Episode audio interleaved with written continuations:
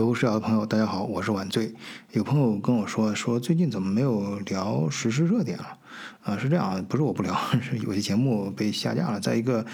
咱们这有统一的领导嘛，啊，嗯，这个要符合大局的，是吧？嗯，这大家懂的啊。有些东西不是说你想聊就能聊的，尤其是啊，像。德国视角，像咱们这样啊，这么非常，呃，清楚自己几斤几两的啊，咱就是主题鲜明，定位清晰。哎，说到这儿，我也顺便说一句啊，就是，嗯，大家通过我听我的节目，也能感觉到我们在德国确实是有很多资源啊，包括我们的团队和我们这边的朋友什么的，啊，大家也都是。极具德国特色的啊，都是实干派。就是如果你要有什么需求啊，想干什么项目的话，可以找我们。但是有些高杠杆的事儿啊，有些这个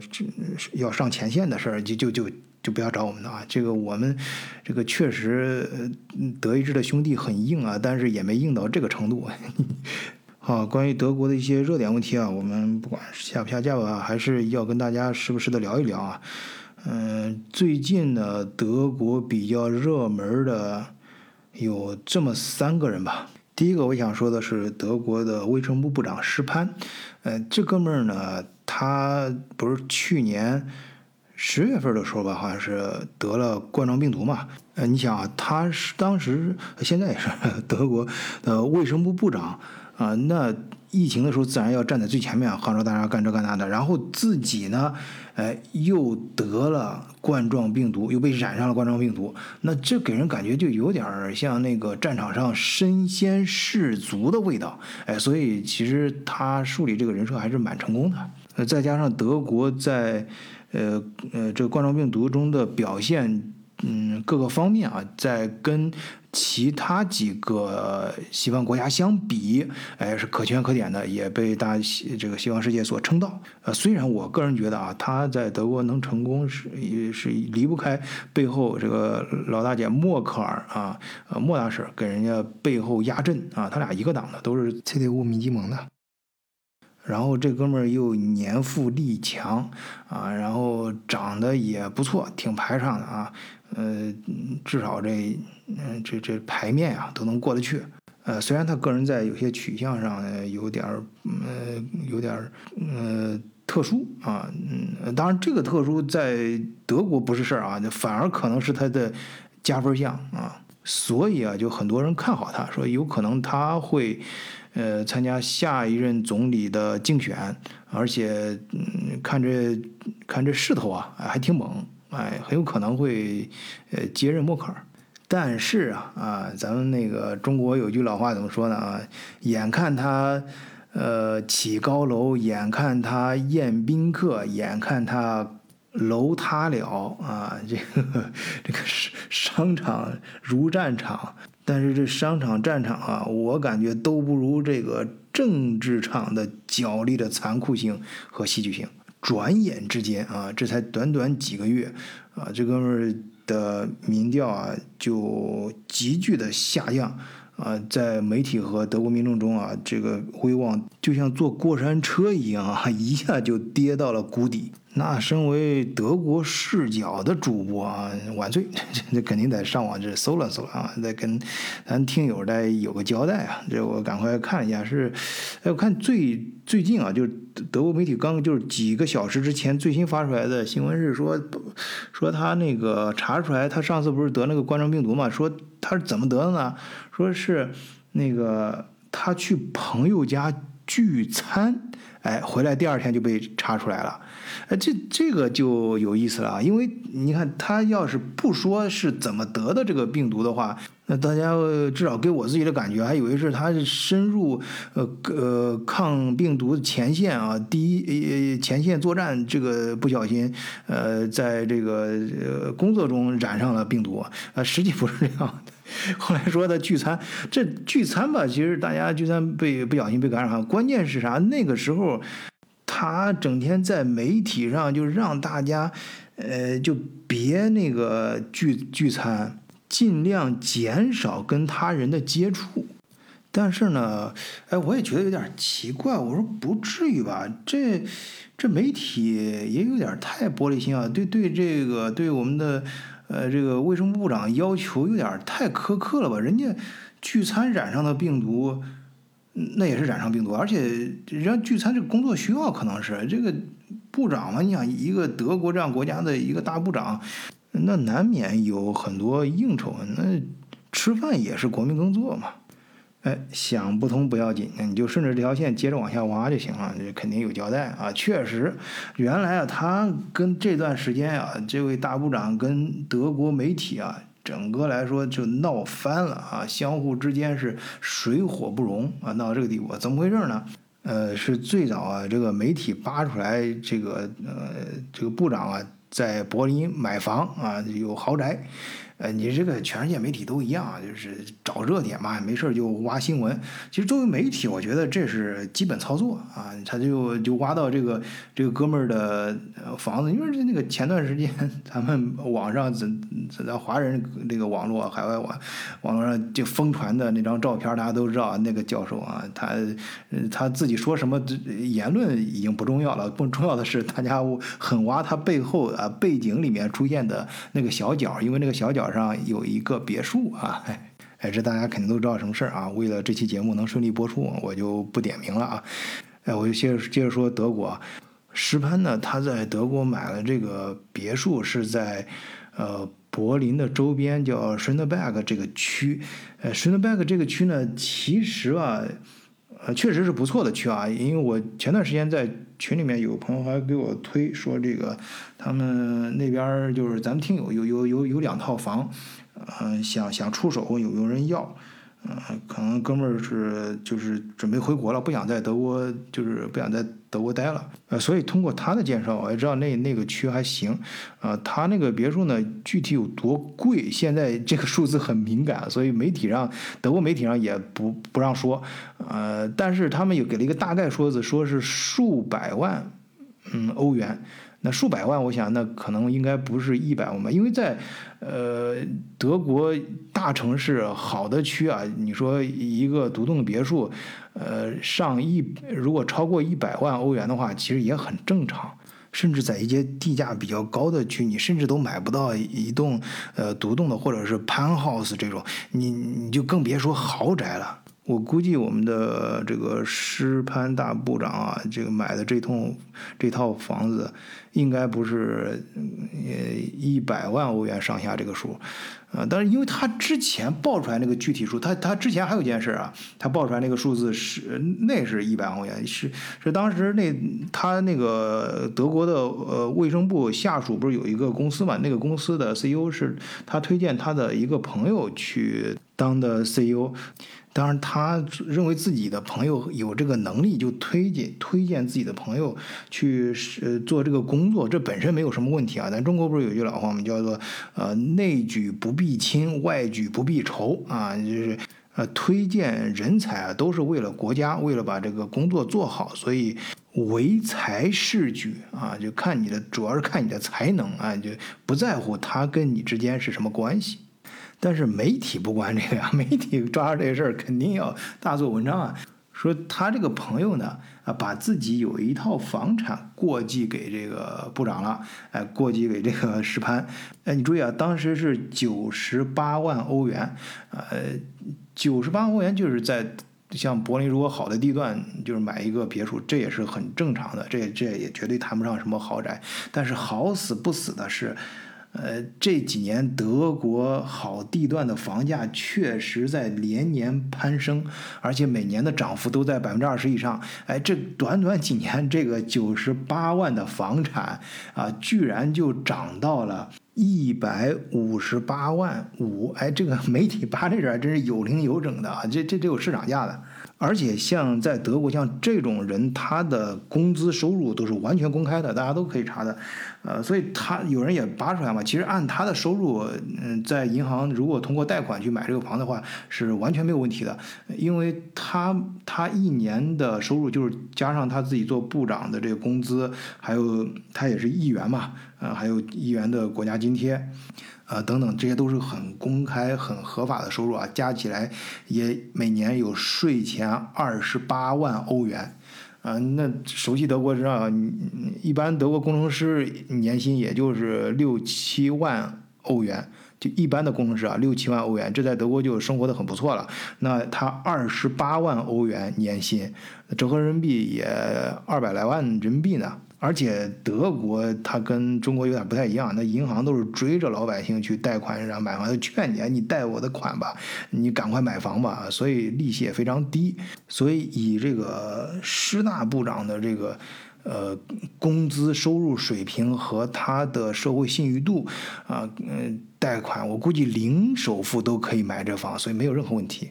所以我觉得他那个房啊，本身人家自己有房产啊，这只是说出来他有，他可能家还有其他房产，这再加上以这个房产做抵押，人家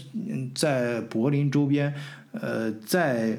呃，以这个做抵押，呃，我估计做首首付抵押吧，等等啊，各种办法，然后再去呃买一个数百万欧元的房产，应该也是，我相信应该是合法的，而且也合情，嗯，没有什么好说的。但是问题是，这个媒体不一样，媒体有自己的呃观点和立场，人家说你这个在疫情期间，大家日子都不好过呀，你这时候。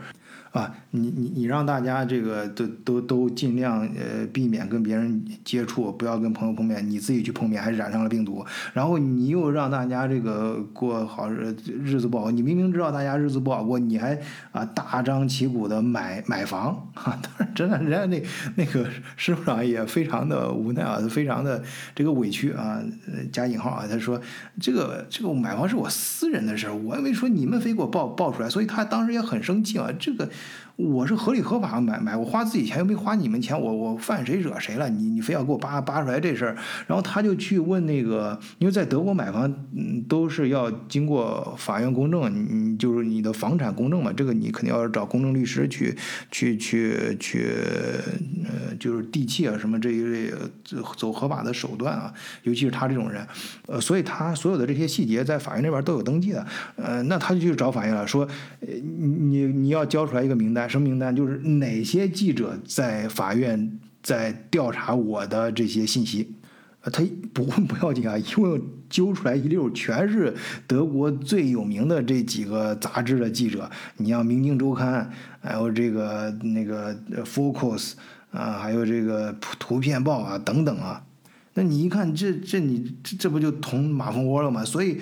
这德国媒体本身还觉得这这找不着事儿炒作呢，这不 正好这这很好的题材啊！马上这个德国这个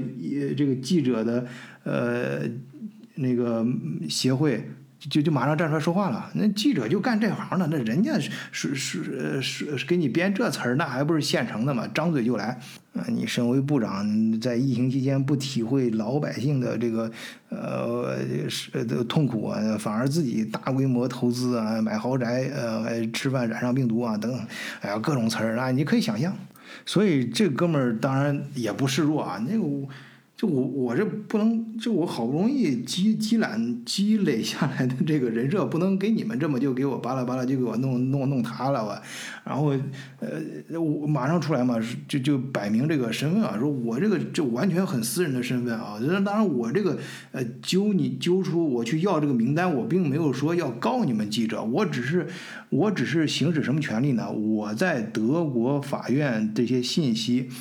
我有权利知道是谁在调查我。哎，你注意啊，他这个新闻啊，其实也给咱们普通的吃瓜群众好好的上了一课啊。你关于德国房产的一些事儿，你可以顺便也了解一下。而且我觉得他这一招可能会带动德国的房价，为什么呢？你想，他作为呃卫生部长，在疫情期间，他肯定知道更多的内部消息啊。然后他在哪儿投资，那就是给大家指明了方向啊。就是说，这个疫情之后，房价肯定还会再涨啊。当然，是不是能不能涨不知道啊。但是他这个行为就是鼓励嘛，人家是吧？知道这个肯定。比咱普通老百姓掌握的信息更多啊，更准确，人家知道该往把钱往哪儿投，哎，所以啊，作为公众人物，你有时候想放释放出来的信息，想说的话啊，未必是老百姓想听的，哎，大家关注的、感兴趣你的那些点啊，未必是你自己想强调的那些点。哎，所以我不知道是哪个作家说的那句话，说一一一个文一个作品一旦你发布之后，哎，它就不再属于你了，而是属于公众了。所以呢，这件事我觉得，呃，媒体呢，这些记者们呢，跟呃石潘呢，应该都没错，双方应该都是合理合法的，呃，错就错在这个时候。然后想跟大家说的第二个德国目前最热点的两个人物呢，就是，呃，就是我们前面几期节目里面也专门讲过啊，就是接任默克尔成为党魁的，呃，原北威州的州长拉舍特，呃，当然他现在是民基盟，就是默克尔所在这个党最新的党魁。那呃，还有一个热点人物呢，就是。巴伐利亚州啊，就是民社盟的党魁，呃，也是我现在在的这个州——巴伐利亚州的州长 Markus Schröder。啊，我看媒体上翻译成索德，那我就叫索德吧。啊，人生在世，有所求，有所得。路漫漫其修远兮，我将上下而求索。哎，我怎么怎么突然想起来这句话？哦，这个拉舍特我就不用多说了啊，他在党内已经接替了默克尔的大位啊。然后包括咱们好多听友啊，哎，也也问我这个问题，说这个按照今年疫情这中间的表现，这个北威州州长应该是表现最差的，应该是巴伐利亚州的州长，这个就这个索德应该是他呀。这我说一说一下，索德跟默克尔，他虽然他们两个是属于同一个大党的，但并不是小党，并不在一块。这这这，他们默克尔所在的这个党啊，也也，它是一个联盟党。啊，它是哪哪两个党的联盟联盟呢？是基民盟和基社盟。这个基民盟、基社都会带了一个基，这个基指的就是基督教那个基。哎，真的是字如其意，没问题啊。所以这两个党啊，其实你也可以把它认为是基督教联盟啊。呃，这个是我为了便于大家记忆自自己编的啊，这个说法很不准确啊。但这个基肯定指的是基督教，这个没问题。好，基民盟啊，就是默克尔所在的这个党，啊，也是拉舍特，然后包括我们说到的施潘。而这个巴伐利亚州的州长，呃，索德，啊，他所在的这个党是基社盟。这个基社盟跟基民盟呢？呃，他们就好比是公司合并了，或者是说是他们像是在，如果是把这个德国这议会比成一个董事会的话，大家一块儿，呃，有啥事儿的话相互投票嘛。他们好像私下签订了一个。个共进共退的这个绑定协议啊，就是对外是一致的，但是它毕竟还是两个不同的党，而这个呃基社盟呢，就是巴伐利亚州所在这个党，它它的活势力范围主要也就集中在呃巴伐利亚，呃，所以它从人数和地域上相对于呃这个基社盟是小一点嘛。呃，地域化更强一些，呃，但是它强，它这个地域化是地域到巴伐利亚是德国经济最好的这州，而这次疫情期间，它确实各方面的政策也最严，所以你看前段时间德国不是新的一波疫情嘛，最先提出更严厉政策的就是巴伐利亚的这个所得嘛，而且他首先提出了大家一定要佩戴 FFP 二口罩，就是我们中国人所说的那个美国标准 N N 九五。啊，说也这事儿还真是挺火爆。我现在我那个在慕尼这边的仓库里面还囤着几十万个 FFP 二手呃那个口口罩呢。啊，当然这口罩不是我的，我是我那晚醉是做高科技的，这这个是这也是高科技啊。但是这是朋友的货，他呃暂时放在我仓库。如果有朋友有这方面需要啊，我可以给你穿个线。啊，我接着跟你说，嗯，这个巴伐利亚，嗯，它的各个方面确实是比其他州要严格啊。呃，有多严呢？我因为我刚搬过来，我从汉堡搬到奥克索，这大约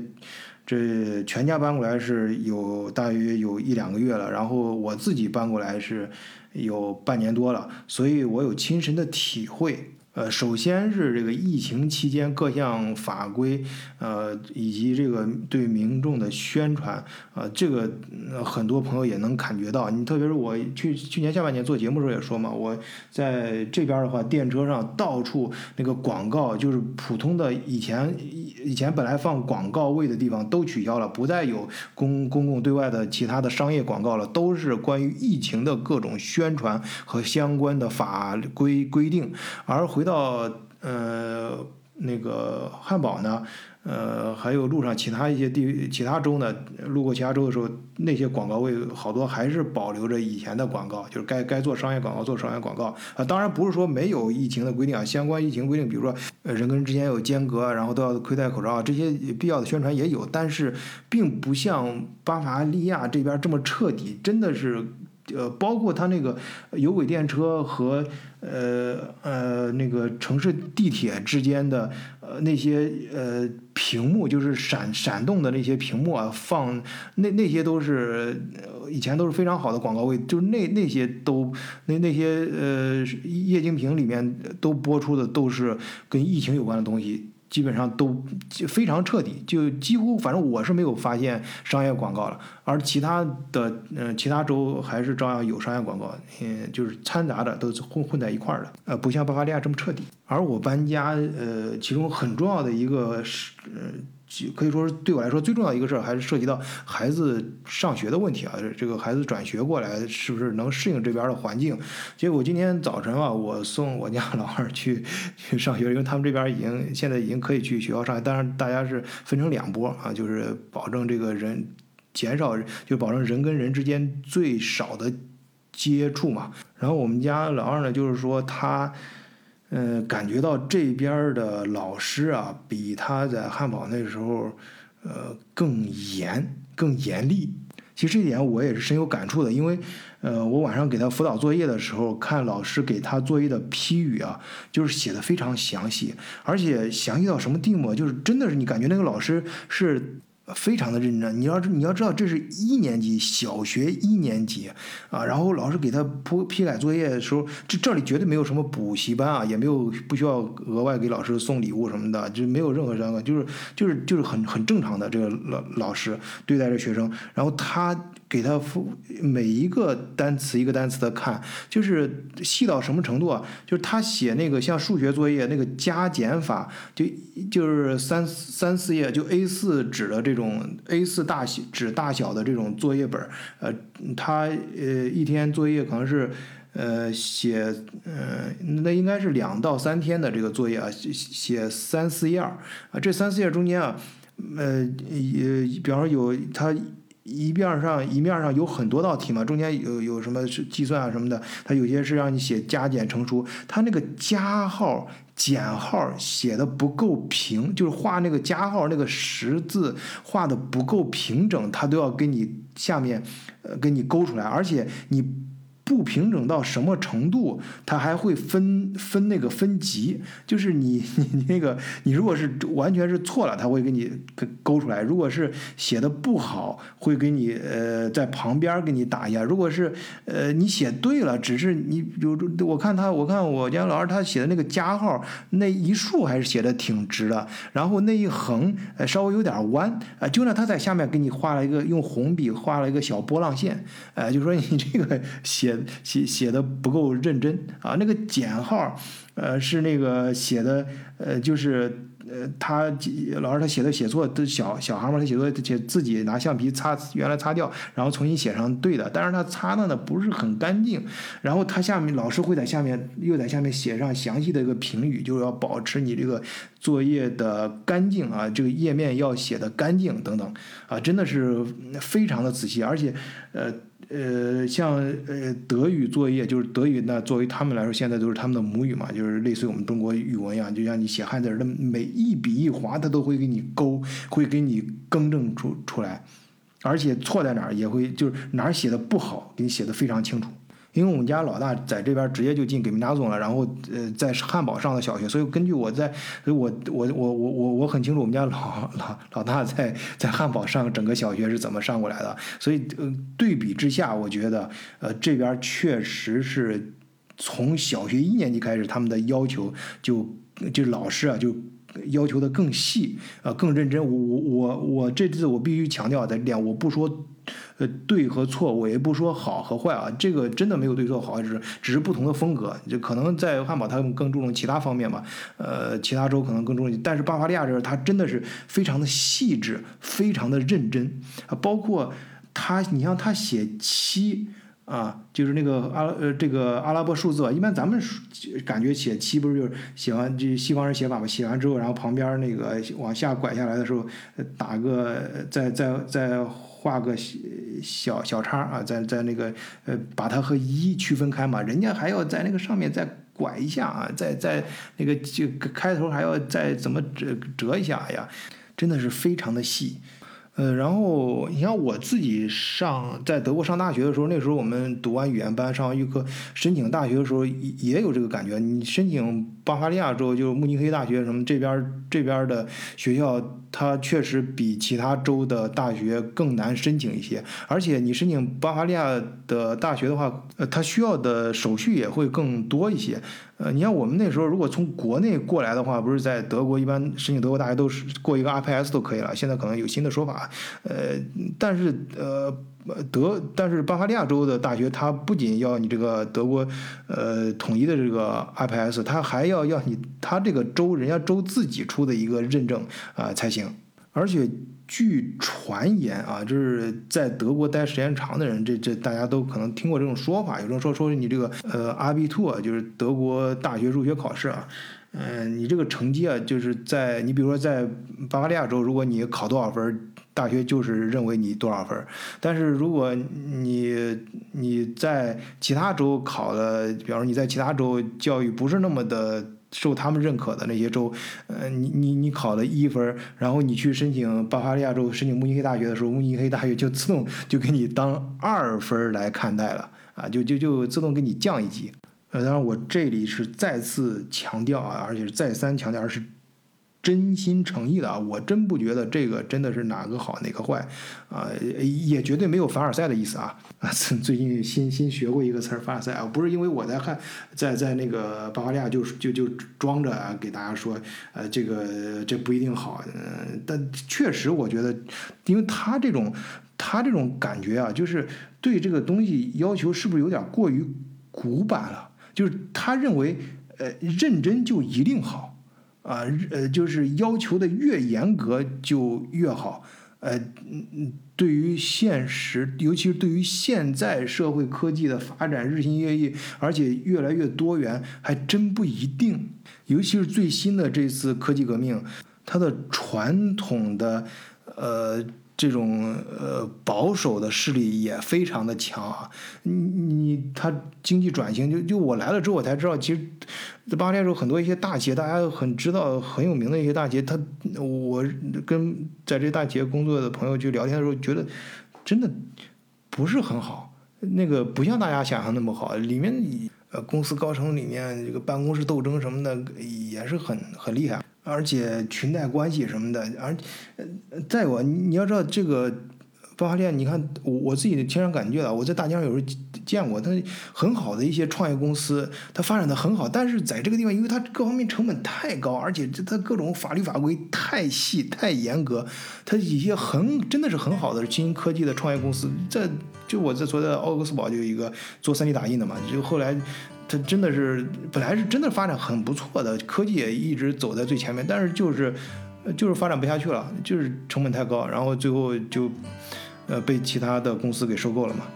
呃，所以这边你你听说，呃，巴伐利亚州这边很多新科技啊，新的一些创业项目，但是你你见过成长非常好的科技公司嘛？就是小科技公司啊，就是独有独角兽气质的啊，有这样公司，但是一般都成活不了。啊，就反倒是很多小的新型的创业公司在柏林生根发芽，然后会移到汉堡这样的啊自由城市，更更有开放性的呃城市环境里面去发展壮大。呃，当然很可惜，因为各方面各方面的原因吧，各各柏林那边的呃出来的很多创业公司，新的公司，它它不是科技方面的，科技创新技术，新的技术还是这我这实话实说，我到南边确实感觉到这边还确实，无论是从人才还是基础设施，还是呃这个整个环境来说，还是还是那个南部更强一些，呃高科技的技术资源更密集一些。哎，不知不觉这不知道又扯到哪去了，这真是跑题，成为咱们德国视角的一个不可或缺的一个风格了啊！希望大家能够适应。